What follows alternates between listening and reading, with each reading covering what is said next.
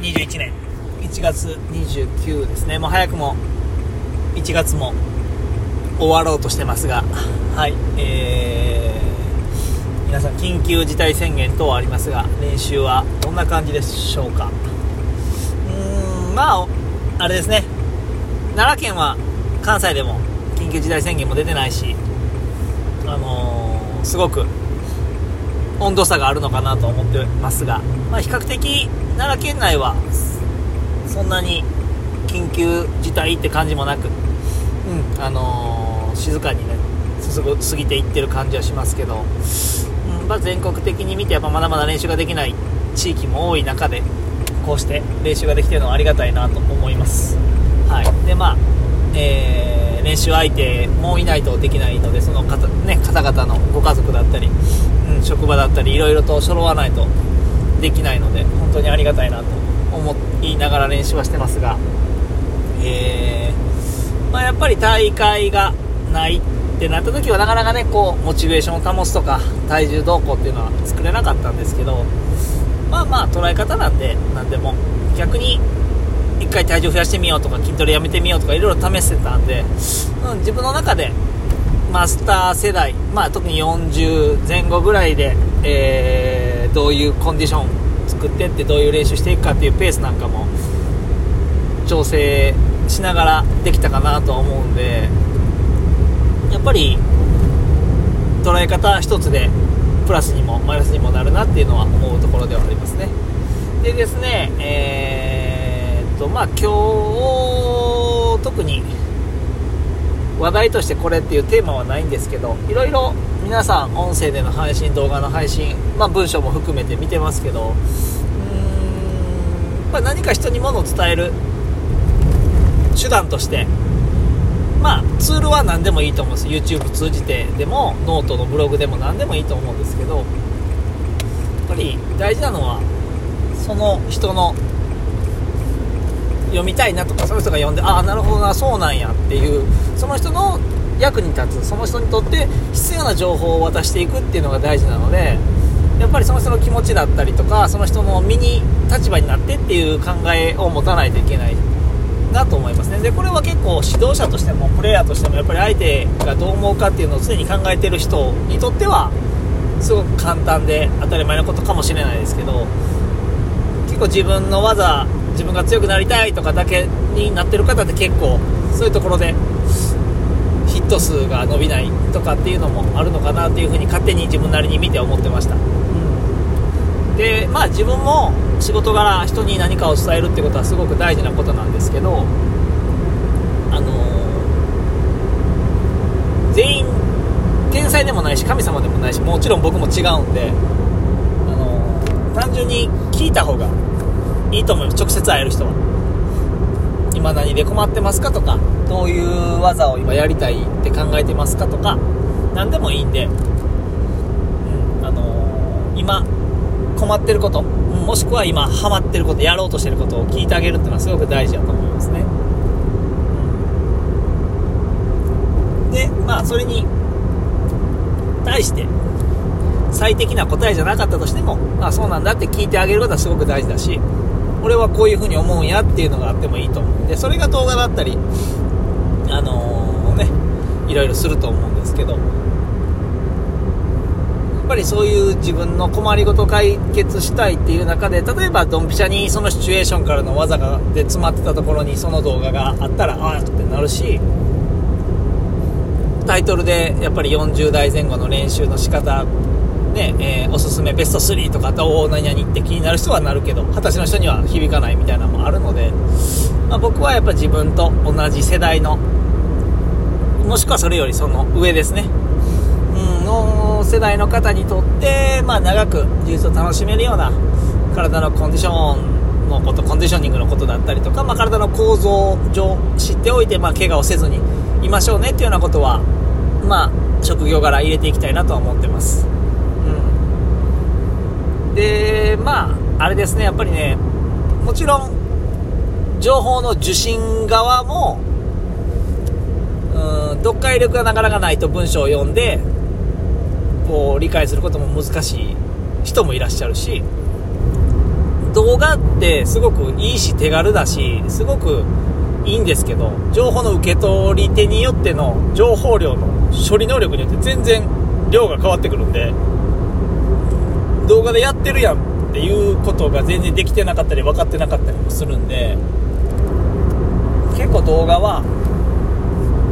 魔力があるんで買ったら上手くなった気になってゲームの課金みたいに強くなった気になりやすいのでやっぱり見直して何回も分かったつもりにならずに何回も見たり見直したりうん。たまに思い出したように見てみるのもすごくいいと思うんで昔僕が始めた頃だったらまだ DVD 買ってとかねテクニックの DVD を買ってとか、うん、セミナーに行ってもなんかこうガラケーのかそんな荒い動画しか撮れないみたいな時だったんでやっぱり集中して覚えましたねその方が。あの後で見返されへんし今言ってること一字一句逃さずにどういう動きしてるかなって僕その時のあのスケッチのノートまだ家にあります。お尻がこっちに行って足こうかけてって言ってもう足に完全に右とか書いてますからうまく書けないんで、はい、のでまあそういう風なアナログな方が脳に頭かあの頭の中で脳に汗かくんでやっぱり1回の書き込む深さが深いと思うので、うん、で動画って見てたらなんかなんとなく練習してできる気になるしで動画を出してるような方々っていうのはすごくムーブなりなんなりも綺麗で回数も多い中での、ねえー、無駄をのそぎ落とされたシンプルな動きなんでいとも簡単に見えるんですけどいとも簡単に見えるムーブって一番難しいんで、うん、漢字とかと一緒で画数少ない漢字の方がバランスするの難しいんですよ。画数いっぱいある漢字の方がなんとなくまとまって見えたりしやすいんですけどそれと一緒で結構複雑に見える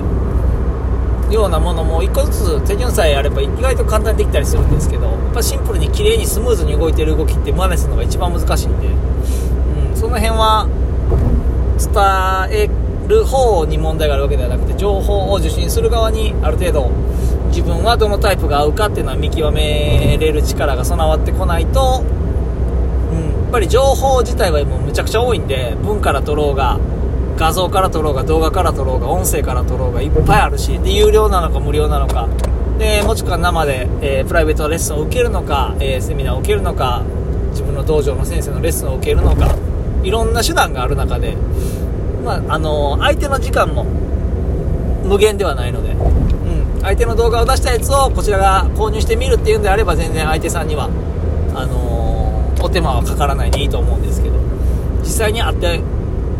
教えていただいたりする場合はやっぱりお互い教える方もその技をものにしてほしいしそれでこう少しでも改善してほしいなと思ってるんでやっぱり奈良宝には下手でもいいんで、まあ、使ってうん、あの上手くなるような努力はしないと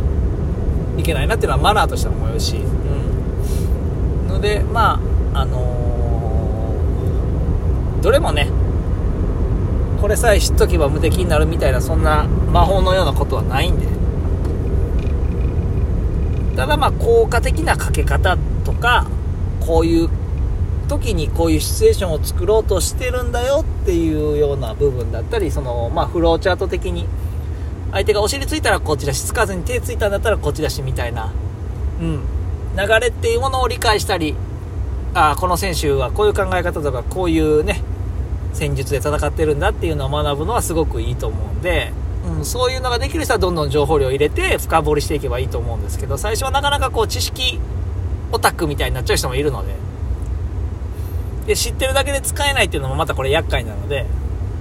うん、別に派手な技じゃなくてもいいし別に噛みつきとかあのニースライスとかクローズガードとか昔からある技でいいんでなんか一個ちゃんと使えるものがあれば勝手に派生ってしていくんで受けってる相手もそれに対してのね、あの、体勢が強くなるんで、防御も上手くなるし、知らん間に上手くなるんで、まあそういう、こう、地道な方が、進歩は感じにくいけど気づいたら上手くなってる、強くなってる、実力がついてるっていうパターンですね。うん。で、まあちゃんと情報を入れに行った上で、ちゃんとそれを、まあドリルとかでやるのか、打ち込みするのか、いろいろこうちゃんと自分が使える形にできるその流れベルトコンベヤーに乗せれる人はそれをうまくなってまた自分の所属道場とかで還元していくっていうようなことができるといいのかなっていうふうに思ってます。うん。すごく情報量が多いので